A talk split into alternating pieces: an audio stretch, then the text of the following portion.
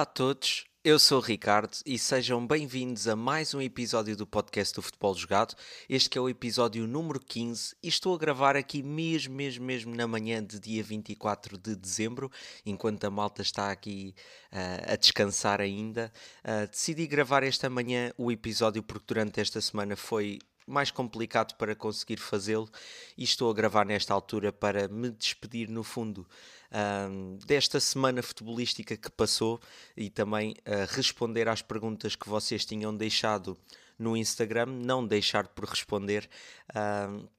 portanto, optei por fazer durante esta manhã que é para depois a malta conseguir ouvir ainda uh, o episódio quando assim desejar. Mas no fundo, uh, antes de começar o episódio, desejar obviamente a todos um Feliz Natal e também uh, um excelente ano de 2024 que está aí a caminho, que seja, que seja um ano espetacular para todos vocês, para toda a gente que acompanha o projeto e para quem não acompanha e que futuramente certamente irá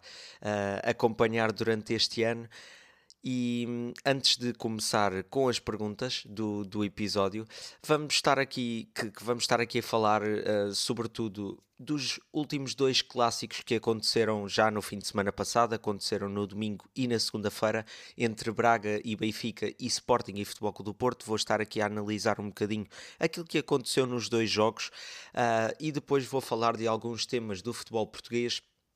e também do futebol internacional. Perguntas feitas por vocês que vocês podem colocar sempre no Instagram do Futebol Jogado, que peço para vocês seguirem se ainda não seguiram e onde podem acompanhar todo o projeto do Futebol Jogado. Para além das redes sociais onde o Futebol Jogado está inserido, que é o Instagram e agora temos também outras, o Threads é a mais recente rede social onde também o futebol jogado já, já está inserido, mas também tem o Twitter, uh, tem o TikTok, portanto há aqui muito conteúdo que vocês podem acompanhar nas redes sociais do futebol jogado. E além disso tem o Substack, que é uma plataforma onde temos a nossa newsletter, onde temos muitos conteúdos escritos e que vocês podem sempre subscrever gratuitamente utilizando o vosso e-mail registam o vosso e-mail um, na subscrição e recebem todos os conteúdos uh, escritos no vosso e-mail. Portanto, à partida, a partir de 2024 já vai começar a 100% essa parte do Substack, portanto quase todos os dias ou, ou, durante a semana vão ter aqui 3, 4 textos uh, sempre para, para vocês poderem ler sobre temas diferentes uh, da atualidade futebolística ou mesmo do passado futebolístico, recordar um bocadinho aquilo que é a história do futebol, tanto português como internacional. Portanto, há aqui muito conteúdo que vocês podem acompanhar e aconselho-vos a seguirem. 2024 vai ser um ano, acredito eu, especial para o projeto. Uh, vêm muitas novidades que vocês vão começar a acompanhar nas redes sociais, principalmente. Uh, vêm novos conteúdos, uh, vem também um campeonato da Europa que traz também uh, por si só outra magia a meio do, do ano. Portanto, vão haver aqui muitas novidades que vocês poderão acompanhar e uma das novidades será precisamente aqui o podcast do Futebol Jogado. Podcast do Futebol Jogado a partir de 2024. Este será o último episódio de 2023. Depois só voltaremos em janeiro de 2024 a gravar mais um episódio. Um, vai ter como, como grande mudança o próprio formato em si. Até hoje, o futebol jogado estava, um, ou o podcast neste caso, estava destinado a vocês colocarem perguntas no Instagram e eu fazer o episódio sobre essas perguntas apenas, e depois tenho alguns destaques a acrescentar caso não tenham sido acrescentados. Agora será precisamente o oposto. A partir de 2024, a partir do episódio número 16, que é o, o próximo, que aí vem, uh, irei estar a analisar alguns temas que eu considero importantes, porque às vezes há, temas que, que, escapam um bocadinho à, à, às perguntas que são feitas, ainda também não está muita gente a acompanhar, então de certa forma acho interessante uh, trazer alguns temas que eu considero interessantes ou importantes de analisar para esse episódio e depois guardar sim um espaço no final para a malta continuar a fazer perguntas e continuar a participar nos episódios, mas irei responder assim de uma forma mais curta. Uh, ainda tenho que pensar um bocadinho no formato em que vou fazer isso, se vai ser por um tempo específico, uh, se vai ser apenas um, um, uma resposta mais curta a alguns dos temas que, que vocês consideram importantes analisar, mas no fundo eu vou trazer sempre dois, três temas da semana e depois vou acrescentar então as vossas perguntas ao episódio. Desta forma, acredito que se torne ainda mais interessante, no fundo, ouvirem aquilo que, que eu estou a falar, porque muitas das vezes o que acontece é eu, por exemplo, responder às perguntas que, que me são feitas e não conseguir uh, ir buscar ali certos tópicos porque as perguntas não foram feitas nesse sentido. Então há sempre alguns pontos que são interessantes de analisar e às vezes em 40 minutos de episódio ou mesmo uma hora, apesar de ser muito, torna-se complicado analisar tudo. E outra coisa é que provavelmente uh, a duração dos episódios ficará ligeiramente mais reduzida, mas também de certa forma mais sucinta, onde eu consiga explicar todos os temas e onde de certa forma não se torne uh, tão, tão chato para vocês ou tão aborrecido acompanhar durante tanto tempo. Uh, no fundo, são estas pequenas novidades que vão dar início em 2024 no próximo episódio do podcast do Futebol Jogado, mas até lá fiquem desse lado porque temos aqui um episódio com perguntas bastante interessantes e para começar nesta ronda de perguntas uh, vou começar por analisar os dois clássicos que foi uh, no fundo a pergunta feita pelo Ruben Aguiar, a quem manda um grande abraço, que me pede uma análise aos dois clássicos do passado fim de semana. Uh, começar obviamente pelo Braga Benfica que foi o primeiro jogo um, o Benfica venceu por 1-0 na Pedreira, num momento em que, que estava numa situação conturbada. Uh, a verdade é que a relação entre adeptos e, e, clube andou aqui meio agitada, apesar de o Benfica ter estado sempre uh, na moto de cima, por assim dizer, na, nas competições nacionais. Mas é verdade que a campanha na Liga dos Campeões não tem sido positiva, não foi positiva. O Benfica fechou no terceiro lugar e depois conseguiu ainda assim apurar-se para a Liga Europa. E, e, nesse sentido havia ali uma, uma certa desconfiança de como é que o Benfica iria estar preparado para este jogo diante do Sporting Braga, mas a verdade é que o Benfica até esteve bastante bem e soube, sobretudo, sofrer uh, quando, quando foi necessário fazê-lo. Um, inicialmente, o Benfica entrou muito bem no jogo, marcou muito cedo por Tankstead uh, e, de certa forma, isso trouxe outro conforto à equipa de Roger Schmidt para, para entrar na partida. Uma partida que já se previa complicada, porque o Braga em casa tem, uh, traz sempre dificuldades, obviamente. Uh, e o Benfica, de certa forma, também tem sofrido um bocadinho com isso. Uh, Recordo-me vagamente da, da temporada passada em que o Benfica estava numa série de invencibilidade como não havia na Europa uh, do futebol e o Braga conseguiu vencer por 3 bolas a 0 o Benfica e trouxe aqui a primeira derrota de Roger Schmidt como treinador do Benfica. Portanto, já tem aqui algum passado, já tinha aqui alguma história e as dificuldades seriam imensas, mas apesar disso, o Benfica fez um jogo de certa forma positiva. A primeira parte, principalmente, esteve quase sempre por cima do jogo, ainda que na fase final o Braga já tenha conseguido começar a equilibrar um bocadinho mais a partida. Na segunda parte, houve uma história completamente diferente. Um, o Braga entrou bem no jogo, o Benfica também tinha entrado bem no jogo. O jogo estava até bem disputado no início da segunda parte, mas depois, diria, dos 60 minutos para a frente, uh, deu praticamente só Sporting Braga. Sporting Braga teve, mudou a sua atitude competitiva no jogo, uh, foi para cima do adversário, uh, teve várias situações para fazer o gol, mas meteu-se pelo caminho um grande Anatoly Turbin que fez uma exibição monumental e acabou por salvar o Benfica no fundo de, de, de conquistar uh, os três pontos e, e subir à liderança provisória Obviamente, naquela altura, o, o, Benfica estava como líder do campeonato, mas muito pode dever à exibição espetacular de Turbine. Defendeu tudo o que foi possível defender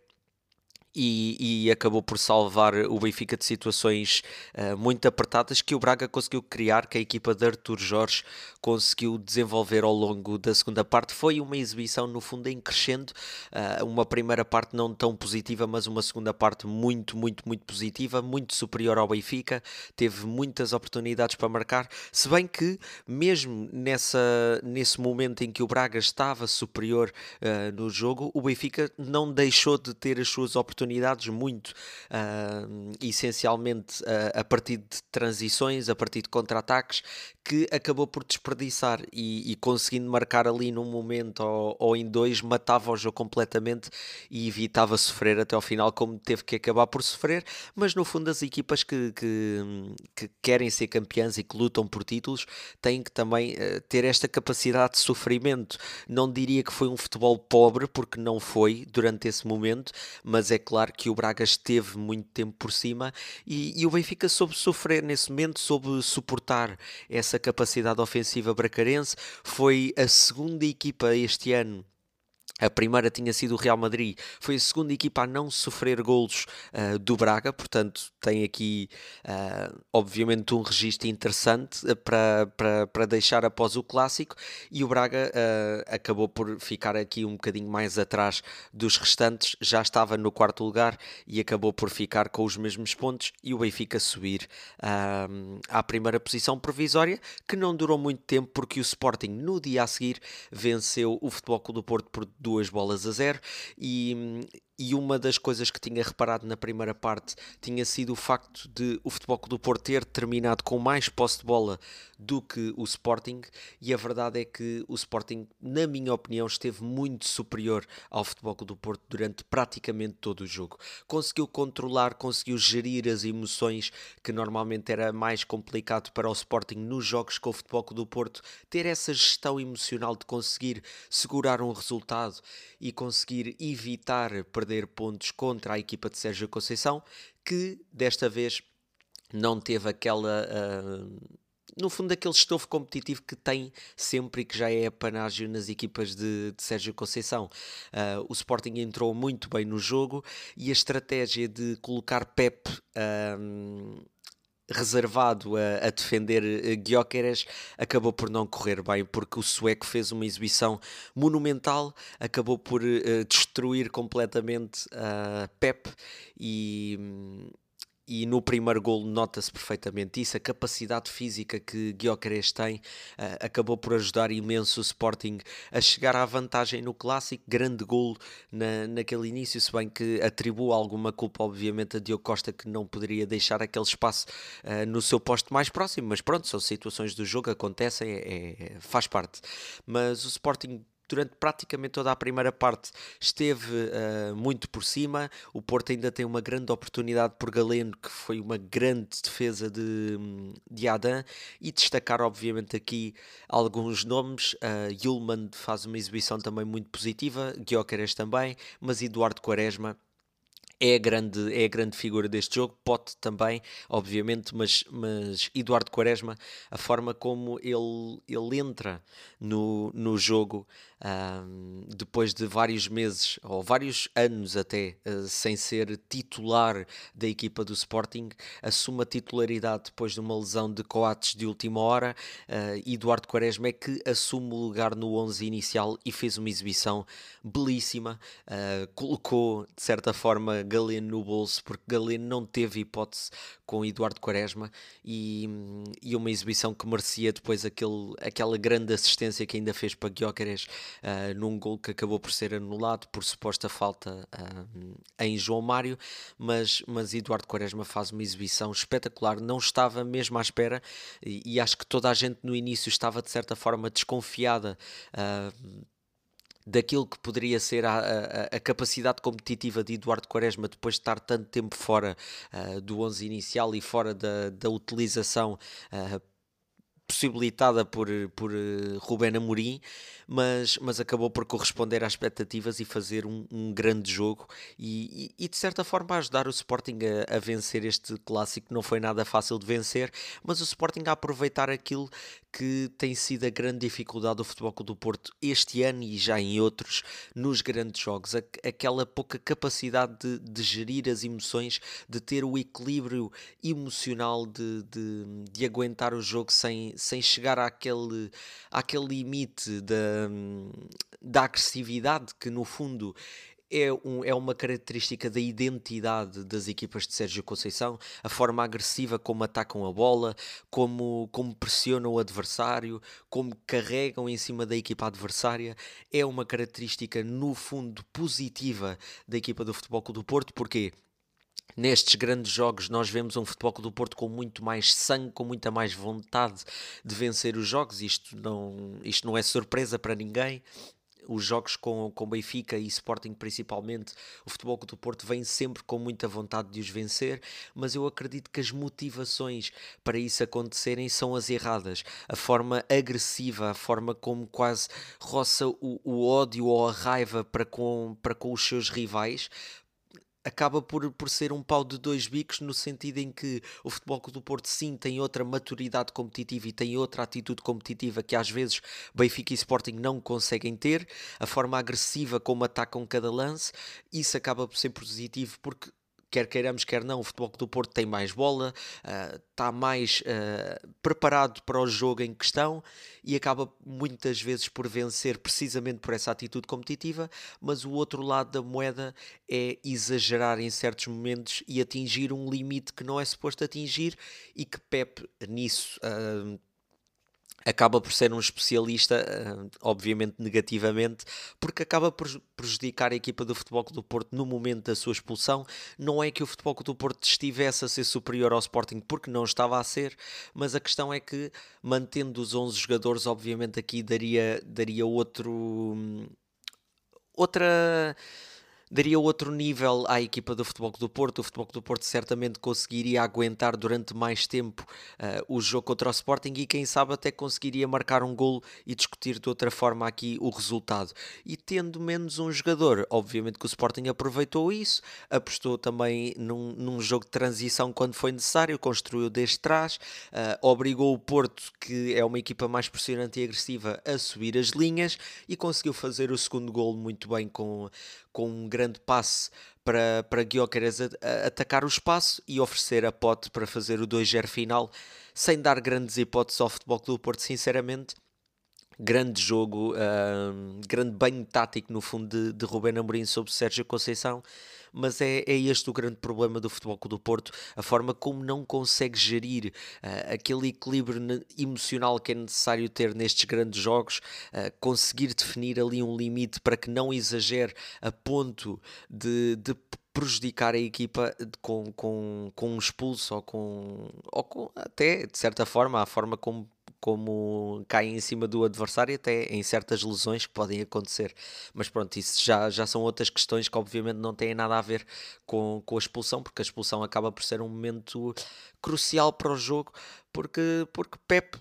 acaba por prejudicar a equipa do Futebol do Porto, quer queiramos, quer não. Obviamente toda a gente sabe aquilo que Pep já deu ao Futebol do Porto e continua a dar, mesmo com a idade que tem, mas nestes grandes jogos tem sido o principal culpado da pouca uh, capacidade competitiva do Futebol do Porto, principalmente este ano. Já tinha sido expulso diante do Benfica na Supertaça, apesar do resultado já estar mais ou menos feito, mas é uma pessoa que não consegue uh, aguentar. Um,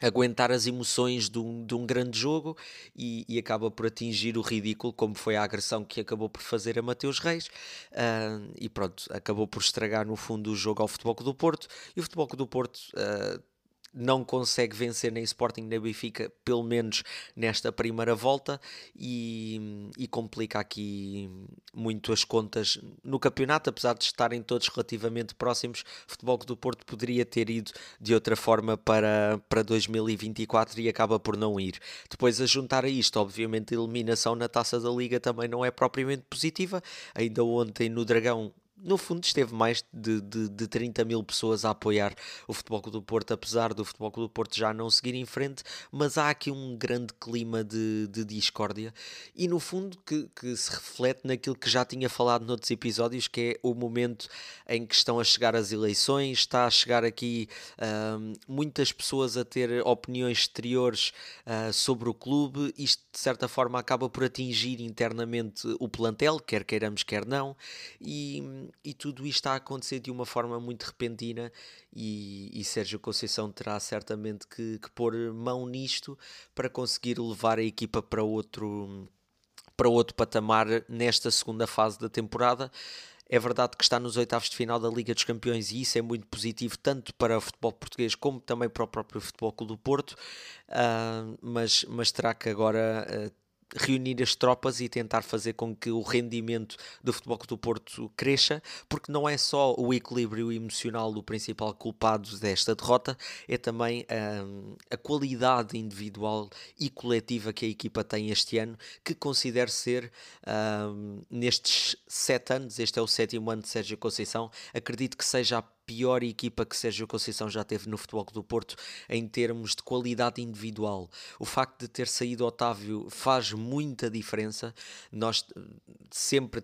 tínhamos analisado o Futebol do Porto como uma equipa que, que, dependia muito do futebol de Otávio e acho que este ano se está a ver isso com, com a saída dele. O Futebol do Porto não tem a mesma capacidade competitiva uh, e isso tem-se notado nos grandes jogos principalmente e juntando este desequilíbrio emocional que, que, que tem sempre nos grandes jogos, acaba por prejudicar ainda mais o Futebol do Porto, obviamente. Mas no fundo são esta análise aos dois clássicos. O Sporting é líder do campeonato uh, com muito mérito, vence o Futebol do Porto com, com grande mestria de, de Rubén Amorim e, e a nível individual e coletivo parece-me ser a, a melhor equipa neste momento no campeonato. Portanto, decisões de arbitragem à parte, porque podemos estar a falar de Sporting como de Benfica, Porto e Braga, isto acontece a todos, mas falando do futebol jogado em si, uh, o Sporting tem, tem se apresentado num, num melhor momento e acaba por terminar, terminar o ano. Vamos ver, ainda falta uma jornada que será ainda durante este mês de dezembro, na próxima semana, mas tudo indica que o Sporting à partida será líder uh, do campeonato na entrada para 2024 e acaba por ser merecido pela forma como, como tem gerido os seus jogos e o facto de estar 100% invicto em casa é,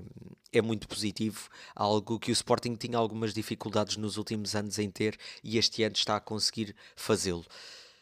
A segunda pergunta é feita também pelo Ruben Aguiar, a quem mando novamente um grande abraço, uh, pede-me uma opinião uh, sobre a caminhada de Eduardo Quaresma e a sua subvalorização nos últimos anos. Como eu disse, Ricardo, uh, Ricardo já ia dizer Ricardo Quaresma, porque pronto, uh, é o quê, não é? Quaresma é o rei das trivelas. Mas não é esse que eu estou a falar.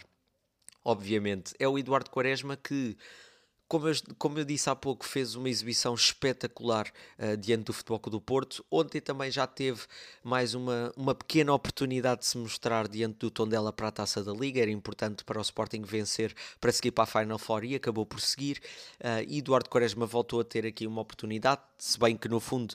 eu daria-lhe a titularidade depois do grande jogo que fez no, diante do Futebol do Porto, mas foi esta a gestão de Rubén Amorim utilizá-lo mais tarde. Mas se olharmos aqui um bocadinho para aquilo que tem sido a carreira de, de Eduardo Quaresma, uh, o Eduardo subiu à equipa principal do Sporting, eh, na altura também pela mão de, de Rubén Amorim, quando Rubén Amorim faz a transição uh, do Braga para o Sporting a meio da temporada, já, já perto do final da temporada uh, eh, 19-20, ali por volta de, de janeiro, fevereiro, se não estou em erro. Depois, em março, Eduardo Quaresma sobe à equipa principal, no fundo, para preparar aquilo que seria a época seguinte. O Rubén Amorim já tinha em mente apostar na formação do Sporting em alguns dos talentos que lá estavam e Eduardo Quaresma foi um dos nomes que obviamente subiu à equipa principal do Sporting pela mão de, de Rubén Amorim. Depois, na época 2021 em que o Sporting é campeão, não tem obviamente aqui uh, muitos minutos, fez apenas dois jogos uh, completos para, para o campeonato uh, pela equipa principal do Sporting, mas o Sporting, acabando por ser campeão, deu aqui também outro, outro prestígio à, ao talento de, de Eduardo Quaresma, que apesar de não ter participado muito nessa temporada, obviamente que também a concorrência era, era pesada mas, mas acabou por ter aqui uma experiência que o fez evoluir muito a nível futebolístico e acho que foi, acho que foi um grande momento na carreira para ele. Mas, apesar disso, acredito que os melhores momentos em que Eduardo Quaresma uh, cresceu em termos de maturidade competitiva foi sobretudo uh, nos empréstimos que se seguiram. Primeiro no Tondela, onde faz uma época muito positiva na Liga Portuguesa, chega à final da Taça de Portugal, uh, acabou por desenvolver, fazê-lo crescer ainda mais, e depois o empréstimo ao Offenheim na temporada passada, ir para outro campeonato, para outra realidade. É verdade que também não jogou muito, mas apesar de o jogador não estar a ser utilizado, há sempre formas de beber aquilo que é a experiência dos outros e tentar enriquecer ainda mais o seu nível futebolístico olhando também para os outros como, como exemplo, principalmente aqueles jogadores que jogam na sua posição. E nesse sentido, eu acredito que Eduardo Quaresma chega aqui, uh, no fundo, no ano do título, era visto quase como uma criancinha que estava no plantel do Sporting, era alguém muito brincalhão, que, que que não tinha aquela seriedade ainda de, de um de um profissional de futebol. Acredito que, obviamente, em treinos e jogos teria esse profissionalismo, mas ele era muito ligado à, à parte de brincadeira, à parte como interagia com os adeptos e era, era quase ali um, um, brincalhão que estava no plantel e, e, esta maturidade que ele conseguiu construir nestes empréstimos, que foram empréstimos difíceis também para ele, obviamente, uh, ir para outros contextos competitivos, foi importante para ele para, para, se, para se dar ainda mais valor ao, ao, seu talento, que eu acredito que tem bastante. E, e apesar deste ano ainda não ter tido grandes oportunidades, a verdade é que os poucos minutos que já fez tem provado que merece ficar no plantel do Sporting e que merece ter uma oportunidade nos próximos tempos para quem sabe agarrar um lugar no 11 e não, e não escapar mais. Portanto, acho que Eduardo Quaresma foi de certa forma alguém que esperou pela oportunidade, uh, teve noutros contextos competitivos e acabou por uh, crescer muito e evoluir nesses contextos competitivos e agora regressa para um Sporting que força outra vez a conquista do título nacional e onde está novamente Eduardo Quaresma inserido e já entrou num dos grandes jogos deste ano e acabou por fazer uma exibição muito positiva, portanto pode ser o início de qualquer coisa especial na carreira de Eduardo Quaresma e espero que seja este ano que consiga ter mais oportunidades e consiga hum, de certa forma mostrar o seu melhor futebol, apesar de sabermos que neste momento a concorrência ainda é pesada na defesa do Sporting, sabemos que uh, Coates não irá durar muito mais tempo, Luís Neto provavelmente irá sair, portanto há aqui uma, uma pequena brecha de oportunidade para Eduardo Quaresma aproveitar, porque também não sabemos as situações de Diomande e de Gonçalo Inácio que são muito cobiçados no futebol europeu, e Eduardo Quaresma tem aqui um, um espaço para em breve saltar para a equipa, para, para o 11 inicial, e, e acredito eu que quando conseguir ter essa oportunidade não vai sair mais, porque, porque tem muita qualidade e muito talento para, para provar que merece estar numa, numa grande equipa como o Sporting. A terceira pergunta é feita pelo Gonçalo Mendes, do LP Notícias, a quem mando um grande abraço e peço para seguirem, obviamente, o seu projeto no Instagram e nas restantes redes sociais. Mas a pergunta é se o Vitória Sport Clube pode lutar pelo terceiro lugar do campeonato. Na minha opinião, acredito que não, apesar de os últimos tempos terem sido bastante positivos na, em Guimarães e, e a chegada de Álvaro Pacheco de certa forma acabou por ajudar imenso à, à capacidade competitiva que, que o Vitória tem tido. Um, acredito que isto seja apenas uma fase, no sentido em que o, o Vitória ainda irá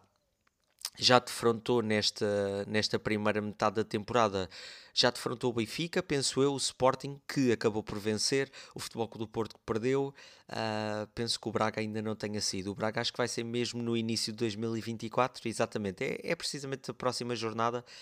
que, que o Vitória uh, tiver será uh, diante do Sporting Braga. Neste momento, o Vitória está com 29 pontos no quinto lugar, ou seja, a dois pontos do terceiro lugar, que é o Futebol do Porto, com os mesmos pontos que o quarto, apesar do Braga ter menos um jogo. Um, os outros também têm menos um jogo. O, Guimarães é que ontem, uh, o Vitória, obviamente, venceu o Rio Ave por uma bola a zero e. Hum, e está aqui com mais um jogo em relação aos restantes, mas está aqui a muito poucos pontos, é verdade, dos, dos três primeiros lugares do campeonato. Mas acredito que, que isto seja apenas uma fase no sentido em que não é assim propriamente tão fácil as equipas que estão à frente perderem pontos uh, consecutivamente, a ponto de o Vitória ganhá-los consecutivamente e conseguir passar. É mais neste sentido. Mas, obviamente, que olhando um bocadinho para aquilo que tem sido uh, o trajeto o, trajeto do Vitória. Eh, a verdade é que desde a derrota com o Futebol Clube do Porto no, a, a meados de, de, novembro nunca mais perdeu. Uh, venceu o Lanque Vila Verdense para a taça e os quatro jogos que fez no campeonato venceu três e empatou um diante do Boa Vista. Portanto, um, tem evoluído, obviamente, a sua capacidade competitiva, está a apresentar um futebol muito positivo. Tenho gostado imenso desta chegada de Álvaro Pacheco ao Vitória, porque não é só a qualidade futebolística que tem evoluído, é a própria atitude dos jogadores, aquele, aquele incutir, aquele pequeno gatilho que às vezes os grandes treinadores conseguem uh, colocar uh, nas equipas em termos de motivação. Acho que Álvaro Pacheco conseguiu de certa forma fazer isso com, com o Vitória e os jogadores que já tinham muita qualidade, porque é um plantel em termos individuais com muita qualidade, têm conseguido pegar nessa motivação extra e têm conseguido projetar o Vitória a outro patamar. E, e nesse sentido tem sido muito interessante ver o Vitória esta temporada. E agora vamos ver como é que vai ser o que falta uh, da, da, temporada, mas irá ainda defrontar Sporting e Futebol do Porto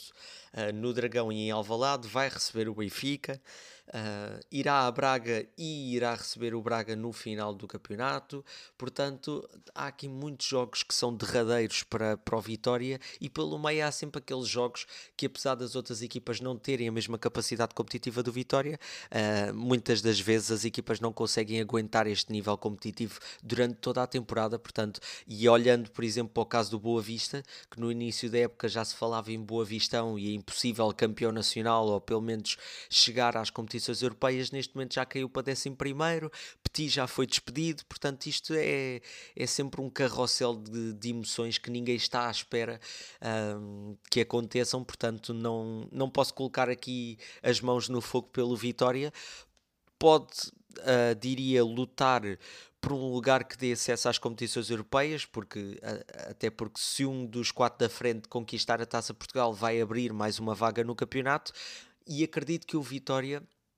Uh, em condições normais mantém pelo menos uh, mantém-se no top 5 Uh, não sei se ultrapassa o Braga, não sei se poderá ultrapassar uma das outras equipas da frente, tenho dúvidas, mas acredito que pelo menos no top 5 possa ficar, até pelo futebol que tem apresentado. Mas isto é, é uma questão de, de esperar para ver,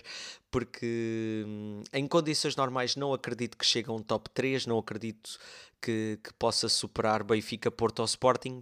mas, mas acredito que irá disputar um bocadinho mais uh, as contas ali com, com o Sporting Braga, que pode ficar ligeiramente atrás. Uh,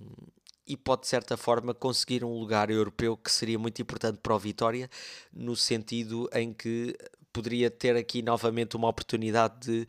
tentar a Liga Conferência, tentar lá chegar, porque seria muito positivo para Portugal ter mais uma equipa uh, nas competições europeias.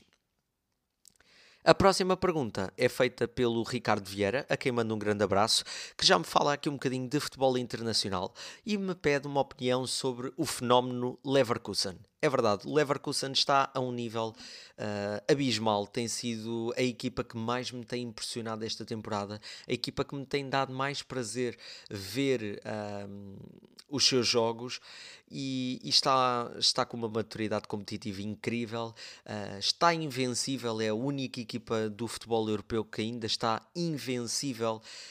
esta temporada. Tem em 25 jogos 22 vitórias e 3 empates, 81 golos marcados e 18 sofridos. É líder isolado da Bundesliga com 4 pontos de avanço à condição, obviamente.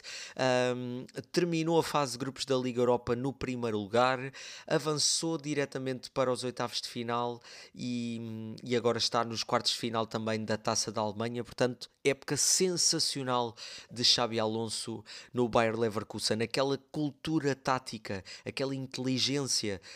um, que Xabi Alonso tem, proveniente muito daquela geração de ouro espanhola um, da, da, década passada, no fundo, do, de 2010. 2008 também, 2012, aqueles anos áureos da história do futebol espanhol. Xabi Alonso esteve lá e, e, e bebeu muito daquilo que era a, a cultura tática espanhola naquela altura muito também proveniente do Barcelona de Pep Guardiola, que passou uh, para, para a seleção espanhola de Vicente Del Bosque.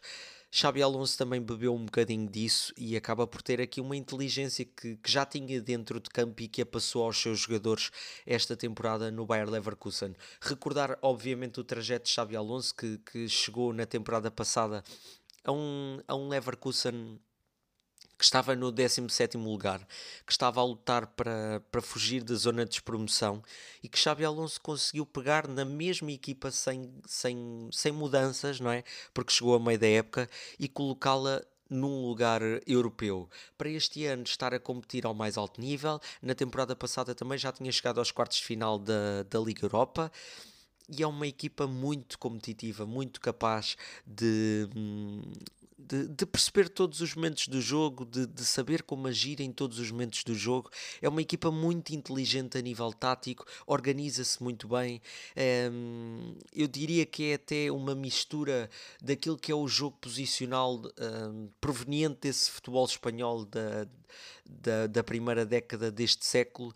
um, e a juntar um bocadinho ao, ao gegenpressing do, do, do, futebol alemão, esta junção de culturas táticas que faz com que o Bayer Leverkusen seja muito completo. E depois, em termos individuais, tem aqui jogadores que, que fazem a diferença. Grimaldi e Frimpong estão a, a um nível abismal. Para mim, os dois melhores laterais do futebol europeu neste momento, apesar de estarem num contexto competitivo como o Leverkusen, não estarem numa Premier League nem nada, estão a apresentar um futebol muito superior a qualquer outra equipe e a qualquer outro lateral na, no futebol europeu.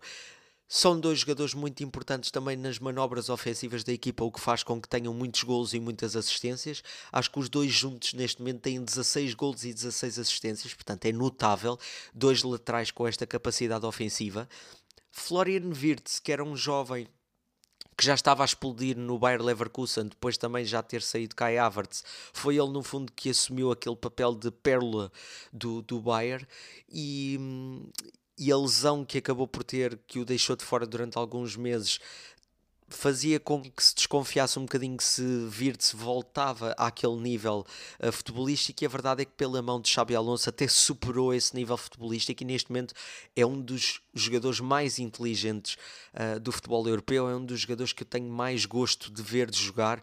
um, a forma como, como participa nas operações ofensivas da equipa do Bayern é, é, espetacular. É um jogador com um talento incrível e tem um potencial de, de projetar isso a outro nível. Certamente noutras grandes equipas uh, pela Europa fora. Uh, Boniface e, e, e, Patrick Schick também são dois avançados letais. Uh, não têm jogado juntos, mas alternados têm feito a diferença também a nível ofensivo e é uma equipa muito forte no equilíbrio defensivo, no equilíbrio uh, ofensivo também, de certa forma, a forma como se consegue moldar ao jogo do, do adversário e a forma como consegue incutir uh, as suas ideias, seja contra que adversário for, isso é, é sinal de uma, de uma grande identidade tática que, que foi, no fundo, uh, colocada por Xabi Alonso nesta, nesta grande equipa. Mas é, é um grande fenómeno, no sentido de que não vemos o Leverkusen há muitos anos a, a jogar desta forma, talvez nunca tenhamos visto isto uh, em termos de invencibilidade, pelo menos nos resultados que, que tem obtido, mas está a apresentar um futebol de, de topo e acredito que é um dos grandes uh, candidatos a conquistar a Liga Europa, é um dos grandes candidatos a conquistar a Bundesliga, apesar da grande hegemonia que tem o Bayern, e o Bayern Munique obviamente está muito próximo do, do Leverkusen, portanto ao mínimo escorregão o Bayern irá aproveitar certamente, mas eu diria que, que esta grande temporada do Leverkusen merecia no final um título uh, e, e, talvez a, a, o campeonato alemão seria o título ideal para no fundo terminar com uma hegemonia histórica do Bayern Munique e, e conseguir uh, eternizar no fundo este, este talento individual e coletivo que está a ser protagonizado por Xabi Alonso que, que está a ter um, aqui um início de carreira como treinador uh, espetacular, já tinha apresentado isso na equipa B da Real Sociedade, está a trazer esse, essa inteligência uh, para os seus jogadores no Bayer Leverkusen e acredito que no futuro vá parar a grandes equipas do futebol europeu, é inevitável porque o seu talento está à vista de todos e o futebol que o Bayer Leverkusen tem apresentado para mim é o mais interessante de se assistir neste momento no futebol europeu, portanto vou continuar a acompanhar, certamente tu também Ricardo, uh, mas este hum, é, é realmente um, um, grande fenómeno porque não estaríamos à espera deste nível competitivo, mas o Bayer Leverkusen é, é uma equipa espetacular e acho que não há outra equipa igual neste momento uh, a nível mundial. A última pergunta é feita pelo Fundo de Futebol, é uma página de Instagram que aconselho a seguirem também, a acompanharem o trabalho que é feito por eles, que peço desculpa, estou aqui meio constipado, uh,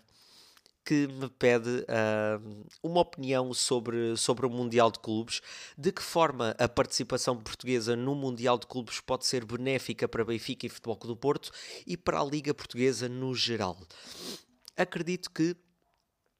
para Benfica e Futebol do Porto uh, seja muito mais positivo do que para o resto da liga. Se bem que obviamente que as prestações que forem feitas por Benfica e Futebol Clube do Porto trazem outro prestígio um, e outro interesse para outras pessoas no mundo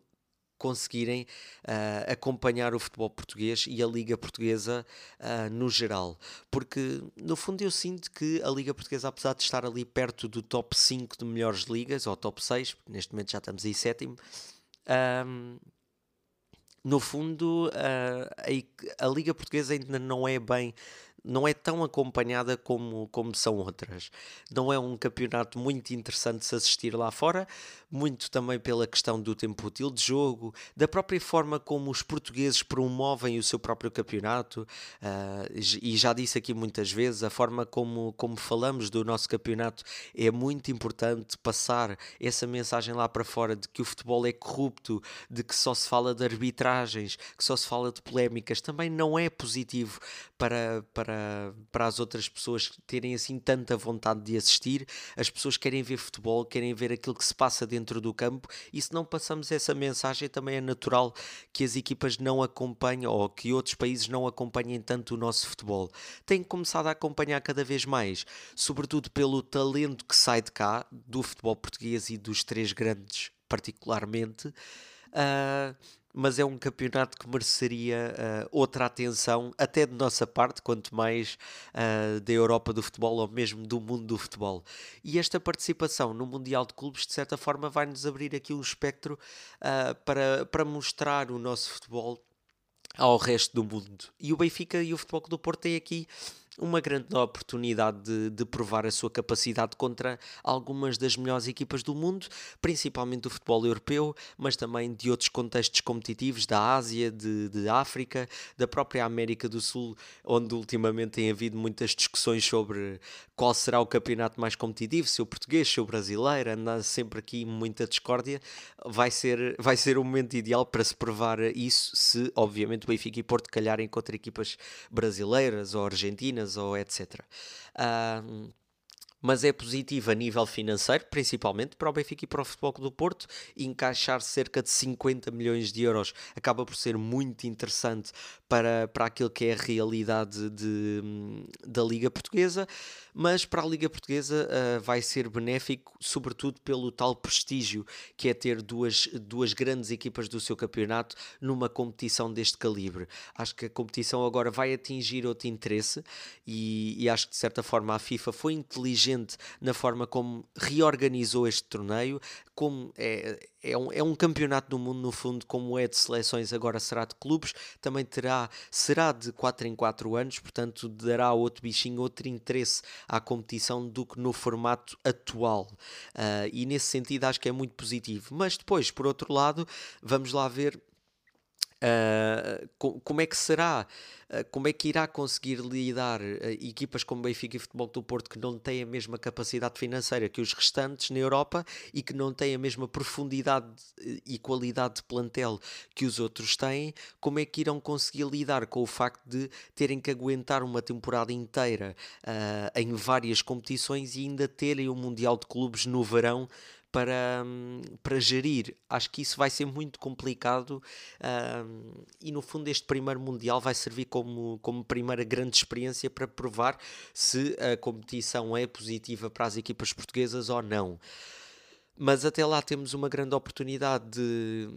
de, de, melhorar a nossa liga, de melhorar o nosso futebol principalmente, melhorar sobretudo a forma como vemos o futebol internamente uh, para depois, em 2025, conseguirmos transmitir a mensagem de que a Liga Portuguesa é uma grande liga, que tem muita qualidade, apesar de ter pouco dinheiro para ser investido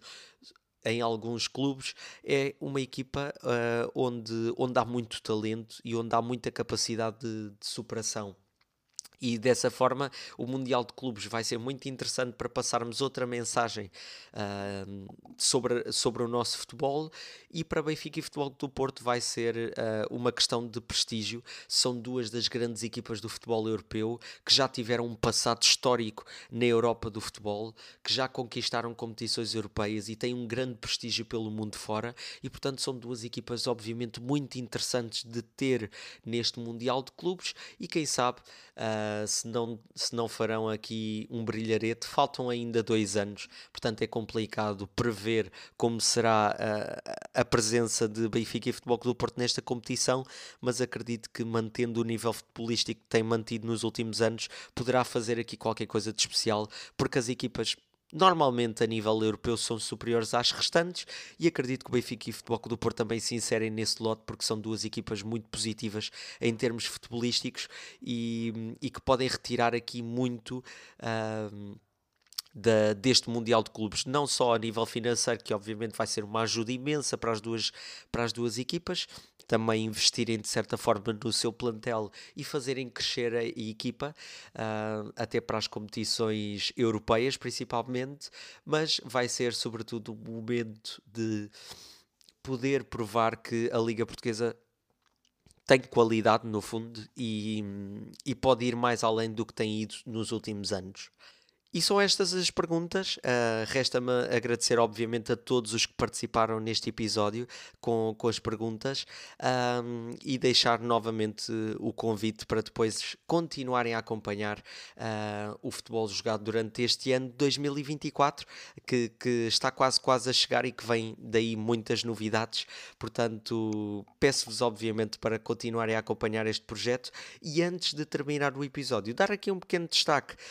Um, a, dois, a dois pontos que eu considero importantes. A taça da Liga Primeiro, Final Four, já está decidido. Uh, Estoril, Benfica e Braga Sporting vão ser as quatro equipas que vão estar na Final Four da taça da Liga, depois da vitória de ontem do Sporting por 2-1 sobre o Tondela. O Sporting juntou-se aos restantes e consegue garantir aqui mais uma presença em Leiria na Final Four, onde o Sporting tem tido presença constante. Portanto, é obviamente um dos candidatos a conquistar a competição e o Estoril está pela primeira vez nesta fase da competição. Conseguiu eliminar o Futebol Clube do Porto no seu grupo, conseguiu vencer o Futebol do Porto na Moreira e conseguiu uh, garantir este, esta presença na Final Four. Vai, é obviamente, defrontar um Benfica que já não conquista a taça da Liga há muito tempo e que vem com, com, com bastante vontade de a conquistar este ano, visto que é o maior vencedor da competição, terá certamente essa vontade extra de uh, regressar aos títulos. Portanto, vão ser aqui dois jogos muito interessantes e a final certamente será uh, de grande interesse interesse. Aviso já que o futebol jogado muito provavelmente vai estar presente na final da Taça da Liga, portanto, também vêm novidades e vem muito conteúdo relacionado com isso. Portanto, fiquem desse lado também a acompanhar aqui, aqui o projeto. E depois, para terminar, a Superliga Europeia, que recebeu, uh, de certa forma, o aval do Tribunal de Justiça da União Europeia esta semana, esta quinta-feira, em que Uh, o Tribunal considera ilegal a forma como a FIFA e a UEFA têm proibido clubes e jogadores de participarem noutras competições que estão fora do espectro da FIFA e da UEFA. No fundo, uh, isto acaba por terminar de certa forma com o tal uh, monopólio que se tem falado destas duas organizações. No fundo, é, é, é uma forma de, de promover. promover novos, uh, novas uh, competições, novas pessoas, novas, novas estruturas a poderem organizar o, o, futuro do futebol de outra forma e, e, isto acaba por colocar a FIFA e a UEFA numa posição em que tem que estar em constante remodelação e em constante desenvolvimento. Neste sentido, acaba por ser muito positivo para o futebol mundial ter concorrência, mas por outro lado, a Superliga Europeia apresentou-se ao mundo de uma forma muito repentina em 2021 e trouxe uma ideia muito errada daquilo que seriam as suas intenções, ou, ou muito correta, mas uh, para o futebol seria errado. E isso fez com que, com que essa, essa imagem que tenham transmitido ao adepto de futebol em si uh, seja irrecuperável. Portanto, por mais uh, projetos que, por mais estruturas que possam desenvolver e melhorar, uh, por mais formatos que queiram trocar e queiram provar que podem superar a FIFA e a UEFA, dificilmente isso irá acontecer porque os clubes já não estão do lado da Superliga Europeia e isso é notável. Pelo facto de os clubes conseguirem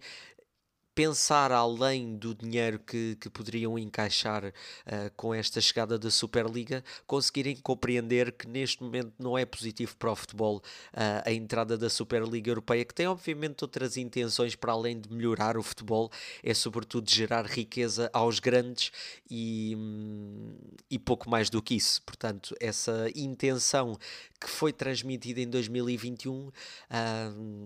não, vai, não vai fugir à memória daquele daqueles adeptos de futebol que, que valorizam que hum, a ideia de que o futebol é para todos e não apenas para os grandes, e por mais que uh, a A22, que é a organização que está a gerenciar aqui a Superliga, uh, mude uh, a sua ideia e tente transmitir outras ideias, essa ideia base de, de proteger os grandes e, e deixar os pequenos para o lado nunca vai ser esquecida, portanto, dificilmente irá conseguir uh, reverter esta posição perante os outros clubes e conseguirá superar a FIFA e a UEFA. Mas é o princípio de algo especial uh, que faça com que a FIFA e a UEFA consigam estar um bocadinho mais ao lado dos clubes, ouvir ainda mais os clubes e as organizações, um, as federações principalmente, ouvirem também aquilo que é a posição do jogador uh, na atualidade futebolística. Isso vai ser importante para chegarmos todos uh, mais perto uns dos outros e consigamos evoluir o futebol a ponto de não se tornar apenas um negócio e conseguir uh, continuar a fazer com que, com que tenha aquela essência que sempre teve durante toda a sua história, durante toda a história desta modalidade. Portanto, acaba por ser uma vitória nesse sentido, mas uh, já sabemos que a Superliga muito provavelmente não irá avançar porque não tem aquilo que é o mais importante, que é o apoio dos clubes para conseguir iniciar a competição, porque sem clubes não consegue fazê-lo. E nesse sentido já, já vai um bocadinho tarde demais uh, e dificilmente irá mudar alguma coisa. De qualquer das formas, vou deixar uma opinião uh, mais, mais ponderada, não é? Mais pensada, por escrito no Substack, nas entrelinhas, que é uma crónica onde não tenho, não tenho colocado lá grande conteúdo, mas onde costumava uh, falar um bocadinho de alguns temas da atualidade esportiva, mas uh, em formato escrito, ou seja, num, num texto onde consiga uh, de forma sucinta colocar todas as ideias que são importantes nesta opinião que tenho neste caso sobre a Superliga. Portanto, durante esta semana vai sair, um, vai sair esse, essa crónica uh, nas entrelinhas no Substack do Futebol Jogado, em futeboljogado.substack.com. Podem subscrever e recebem gratuitamente o texto quando estiver disponível. E depois vêm aí as uh, novas rúbricas, vêm rúbricas que já estavam inseridas. Portanto, neste final de ano 2023, vou estar a preparar esse conteúdo para no início de 2024 começar tudo a 100%, a todo o gás, sem paragens, como tem sido aqui o episódio. Se bem que aqui um bocadinho mais tarde do que, do que gostaria de, de colocar este episódio, mas no fundo agradecer obviamente a todos. Este ano 2023 foi muito positivo para mim é verdade que não tive o crescimento que estava à espera, mas também não tive a regularidade que, que, esperava ter neste projeto. E acredito que em 2024, com a preparação que já estou a ter de alguns projetos e com o avanço que já estou a ter de algumas coisas que já estão pensadas e, e a começar a ser executadas, acredito que 2024 vai ser um ano especial. E peço obviamente para todos ficarem desse lado, continuarem a apoiar o projeto, porque fico extremamente agradecido de, de estar a fazer isto para outras pessoas eu sempre tive, no início, quando preparei este projeto, sempre tive a ideia de que se pudesse um, chegar a, a 10, 20 pessoas já, já seria muito bom,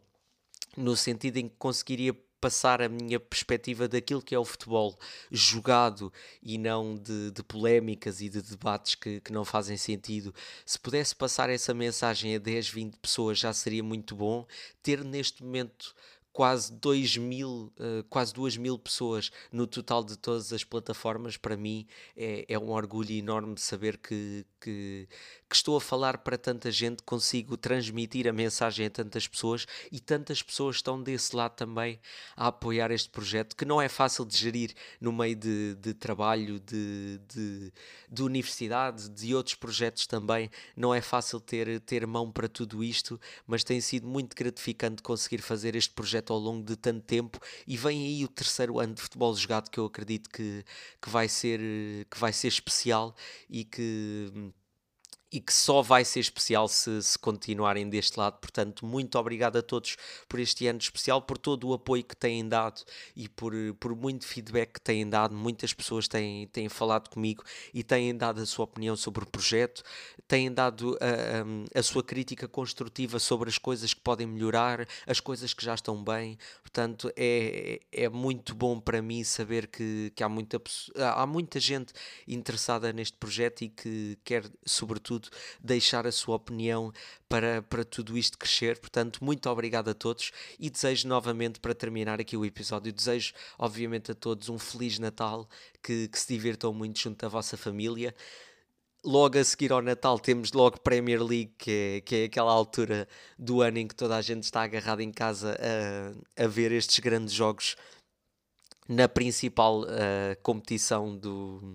do mundo. Portanto, há aí muito futebol ainda esta semana. O futebol não para, porque mesmo nas épocas uh, festivas é, é, muito complicado parar o futebol, porque as, as pessoas vivem disto. Há, há muita gente a viver disto e,